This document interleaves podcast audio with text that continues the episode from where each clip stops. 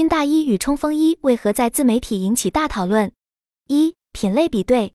最近，军大衣和冲锋衣在自媒体上引发了热烈讨论。我自己对军大衣的印象，还是小时候爸爸、叔叔辈的衣着，这些年已经很少看到了。但现在这些看起来与时尚无关的产品，不仅受到中老年人的欢迎，也吸引了大量年轻人的关注。在抖音上，还有大学生集体穿军大衣的小视频，点赞评论都很热烈。军大衣受到追捧的原因之一，是因为军大衣价格相对实惠，尤其是在羽绒服受到材料涨价和行业变化等因素影响，价格持续上涨的背景下，军大衣的价格优势更加明显。不是羽绒服穿不起，而是军大衣更有性价比。如果从保暖御寒的功能出发，这句口号不无道理。同时，随着户外运动风的兴起，军绿色逐渐成为时尚色。军大衣也成了具有复古风格的潮流单品。总体看来，军大衣的流行与零零后消费者对产品多元化、个性化的新需求不谋而合。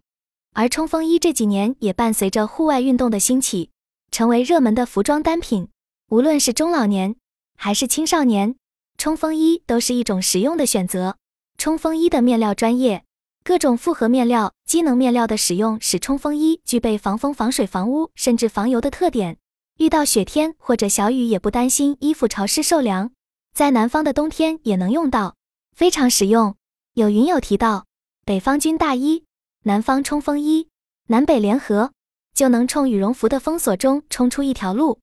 军大衣和冲锋衣的走红，反映了零零后的消费需求转变，也在倒逼商家主动转型升级。商家在抓住市场机遇的同时，必须注意核心产品力，进行合理定位。关注实际功能与品质。对于品牌而言，品牌如果无法提供高性价比、高品质、满足个性需求的多元化商品，消费者就不会为溢价买单。就像前不久引发过讨论的七十九元眉笔，如果仅仅以品牌代言联名作为噱头，最终的结果只能是被市场淘汰。只有顺应消费新趋势的同时，兼顾产品本身价值，才能在竞争中脱颖而出，赢得消费者的认可。二军大衣和冲锋衣自身优势，购买军大衣的主要群体是东北地区的年轻人和学生，他们主要将其作为室外备用外套使用。军大衣的颜色和款式较为单一，这也限制了其使用场景，并且只有纯棉军大衣才具备真正的保暖功能，而丝棉制作的军大衣则保暖性不高。如果不明确这一点，消费者在购买后就可能存在退货的风险。而冲锋衣在颜色和样式上具有更丰富的选择空间，专业设计的冲锋衣面料还具备一定功能性，适用于不同的使用场景，使用和维护都比较方便。同时，与羽绒服相比，冲锋衣的价格也更具优势，更能吸引追求性价比的年轻消费群体。而羽绒服相比军大衣和冲锋衣，是结合款式和保暖性能的选择，更具时尚美观的属性，尤其这几年。羽绒服的款式有了新的变化，羽绒服风衣化、风衣羽绒服化，还有新锐设计师品牌 Champion 将礼服款式用于羽绒服的设计。不同品类之间可以进行互相学习和借鉴，实现跨界突破和创新设计。消费者在选择冬季衣物时，要根据需求选择不同的产品，而商家要充分关注不同消费群体的特点和需求，进行差异化市场细分和产品定位。不仅要满足基本的功能性要求，也要提供时尚性、舒适性等附加价值，同时从其他品类汲取设计灵感，实现跨界创新突破。只有做到以上几点，才能持续推陈出新，把握消费者心理，取得竞争优势。在这个消费升级的时代，简单的产品已经很难吸引消费者，企业需要利用新技术和新思路进行创新设计。让产品在功能性的基础上具备更高的附加价值。只有满足用户的理性需求和情感需求，产品才能在竞争中脱颖而出。当下年轻一代在服饰消费上呈现出多元化的特征，一部分年轻人喜欢追逐骨折等小众复古风格，不管是日系还是欧美系，这都代表着对非主流美学和个性化品味的倾向。也有一大批年轻人会跟随某些 KOL 的风格。购买他们推荐的商品，比如小红书上的博主和直播间主播，这反映出意识形态领袖的引领作用仍非常突出。另一方面，追星族会仿效偶像的穿搭方式，积极在小红书等平台搜寻相关灵感。李佳琦等明星电商对这部分人的消费选择也有很强的导向作用。我们将年轻消费者的消费特点进行了以下分类：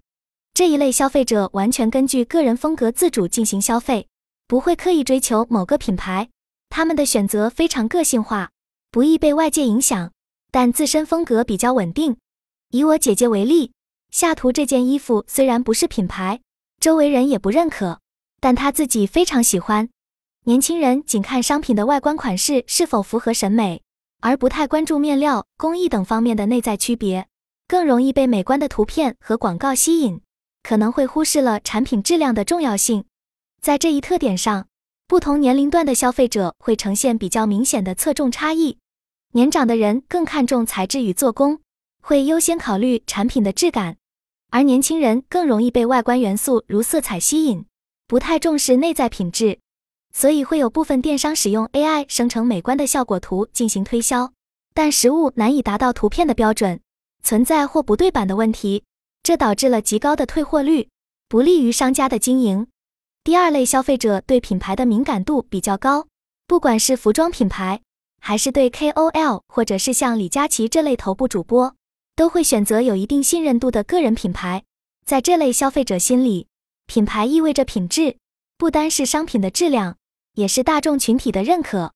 但是，这种品牌影响力和美誉度的培育，需要企业长期的精心经营与积累。任何一次差评或品牌危机，都可能对消费者未来的购买意愿产生负面冲击。而这种信任的建立并不容易。如果有一次买到的东西不好，就会打击顾客对这个品牌的积极性。以波司登为例，它凭借优质的羽绒服产品，在国内建立起较高的品牌知名度，被广大中产阶级消费者视为值得信赖的保暖服装品牌。但随着波司登逐步进行品牌定位的提升和高端化策略的推行，产品价格出现明显上涨，有人称之为“羽绒服刺客”。原有的中低端消费群体感到自己被抛弃，产生了危机感。类似的高端化品牌运作模式也出现在其他国内中型服装企业中。对于品牌来说，高端化是一个极富挑战性的商业举措。一方面，通过举办高定时装秀等活动，塑造奢侈和精致的品牌形象；但另一方面，这种形象很难获得真正的高端消费群体的认同。与此同时，原有的中产阶级消费群体产生归属感丧失，感觉被背刺。面对这种情况，理性的消费者可以根据自身的需求变化和消费能力，选择与自己匹配的品牌。比如云友提到波司登的姐妹品牌雪中飞，品牌方面也可以考虑直接推出全新定位高端的子品牌，而非直接把原品牌拉高到超高端位置。整体来说，品牌要在高端化的品牌升级道路上审慎推进，充分考量不同消费群体的需求诉求，才能实现平稳有效的品牌转型。还有一部分品味较高的年轻消费群体，偏爱小众独立设计师的原创品牌。这类消费者对服装的设计素养与品质要求较高，也愿意为此支付较高的费用。在主打推荐小众设计师品牌的董洁直播间，就因为好品味吸引了很多关注。小众设计已经受到越来越多年轻消费者的青睐，还有很多小众设计师品牌店，比如上海的好饭也开始发展线上渠道，吸引更多消费者。这些小而美的品牌，因为其产品的独特性，也带来了更高的用户粘性。此外，明星同款也较受这部分追求个性和非主流品味的人的欢迎。佩戴着某名人的光环，单品很容易吸引眼球，体现自我特立独行。但过于明显的商业运作与炒作，也会被一些有品味的人视为俗气。之所以有些档口的服装看不出强烈的风格，和受众面有关。受众越广。需要照顾的人群越多，也就越平庸。因此，小众设计师品牌往往具有非常强烈的风格特色，代表设计师个人的美学追求，而不是为了迎合大众的审美趣味。但其精致的设计与制作也导致成本较高。消费这类小众品牌需要双方都有一定的审美鉴赏力，属于一种互相选择的过程。相比之下，大众品牌的目标用户覆盖面更广。需要照顾不同年龄层次、不同消费能力的群体，所以整体风格也更趋于平和普遍。根据统计学群体规律，样本量越大，共性就越少。大众品牌在产品设计上不易形成强烈的个性印记，但优点是商业竞争力强，更易取得销量爆发。